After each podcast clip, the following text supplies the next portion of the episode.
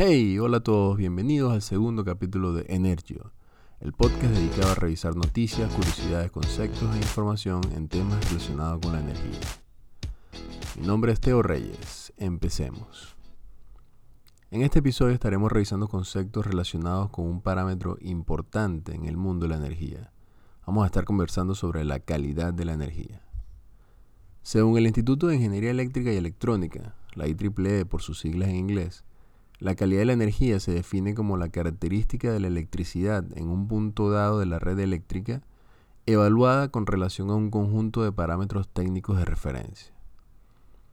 En algunos otros estándares se define como la gran variedad de fenómenos electromagnéticos que caracterizan la tensión y la corriente en un instante dado y en un punto determinado de la red.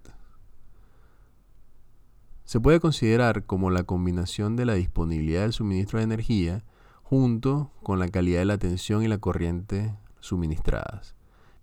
Entiéndase como la falta de la calidad, como la desviación de esas magnitudes de su forma ideal, por lo que cualquier desviación se considera como una perturbación. La calidad de la energía es un parámetro que define muchos de los caminos que podemos tomar en temas relacionados a proteger y mantener la continuidad de nuestras cargas. La mala calidad de la energía que recibimos puede afectar las cargas eléctricas conectadas a la misma de la siguiente manera. Podemos estar incurriendo en mayores costos de energía, se pueden requerir reparaciones más frecuentes debido a fallas en equipos y estas fallas en los equipos en algún momento producen funcionamientos inestables que pueden conllevar a una falla destructiva de los mismos. La calidad de la energía en cualquier sistema puede describirse mediante varias métricas claves, que incluyen los valores de voltaje y frecuencia, factor de potencia, armónicos eléctricos y forma de onda de salida.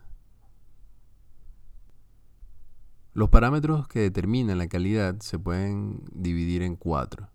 La amplitud, valores máximos y mínimos, y valores promedios de tanto de tensión como corriente que reciben nuestras cargas, que son aceptados dentro de ciertos parámetros de tolerancia, la frecuencia, que podemos tener dos tipos de sistemas, sistemas que funcionan a 50 Hz o sistemas que funcionan a 60 Hz. Igualmente nuestras cargas tienen un porcentaje de tolerancia con respecto a alguna variación en la red de este parámetro. La simetría se busca tener sistemas que estén equilibrados, libres de cualquier tipo de desbalance y la forma de onda. Lo que se busca es que la onda sinusoidal que recibe nuestras cargas sea lo más limpia posible, o sea, libre de cualquier perturbación como por ejemplo pueden ser los armónicos.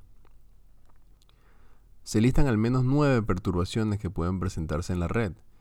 Tenemos perturbaciones de alta frecuencia, donde están los trascientes y el ruido, perturbaciones de baja frecuencia, donde están las caídas momentáneas de tensión, las subidas momentáneas de tensión, las caídas sostenidas, las subidas sostenidas de tensión y la interrupción total. También tenemos la distorsión armónica y la variación de frecuencia. El 80% de las perturbaciones que se generan en la red eléctrica se originan en las propias instalaciones de los usuarios. Esto se debe a arranque o paradas de grandes cargas, cableado deficiente, sobrecarga, cortocircuitos y armónicos. El otro 20% de las perturbaciones son condiciones externas a las instalaciones de los usuarios. Las mismas pueden ser fallas a, lo largo del sistema eléctrico nacional, bien sea en la etapa de generación, transmisión o distribución, o también puede haber otro grupo de perturbaciones externas como son los fenómenos atmosféricos. La forma más efectiva de mejorar la calidad de la energía de alimentación en un punto de la red es primero obtener datos sobre las diversas cargas conectadas al sistema. Existen varias herramientas que se pueden utilizar para lograr el monitoreo y el análisis de la calidad de la energía, como por ejemplo los analizadores de potencia. Un instrumento de prueba y monitoreo que se utiliza para registrar y examinar el suministro, no solo para registrar incidentes y fallas, sino también para revelar el comportamiento de criterios críticos de energía, como voltaje de salida, corriente y frecuencia. Hoy en día, el uso de la inteligencia artificial continúa arraigándose en todas las facetas de la industria y ofrece algunos beneficios clave para el análisis y toma de decisiones que permitan hacer nuestra red eléctrica lo más robusta posible. Aquí es donde la caracterización y clasificación automática de la calidad se convertirá en una herramienta invaluable para combatir las perturbaciones. Si bien las técnicas de procesamiento de señales se han utilizado durante muchos años para analizar problemas de voltaje y corriente, la inteligencia artificial llevará esto al siguiente nivel al ser capaz de monitorear toda la red para encontrar patrones de perturbación, no importa cuán transitorio o fugaz sea. Las fallas en los equipos, las facturas eléctricas más altas y el tiempo de inactividad son algunos de los efectos de la mala calidad de la energía. Es esencial comprender la importancia de la calidad de la energía y el uso de herramientas que permitan mejorar la misma. Finalmente, hacer un balance de los factores que afectan la calidad de la energía y que esto nos pueda ayudar a diseñar sistemas de energía más estables y robustos. ¿Sabías que la electricidad es una fuente de energía secundaria?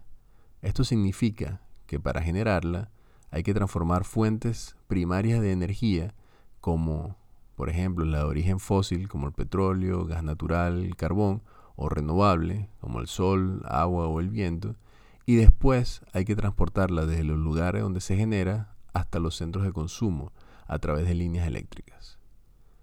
Gracias nuevamente por acompañarnos y esperamos encontrarnos en un próximo capítulo de Energía. Yo soy Teo Reyes y nos escuchamos muy pronto.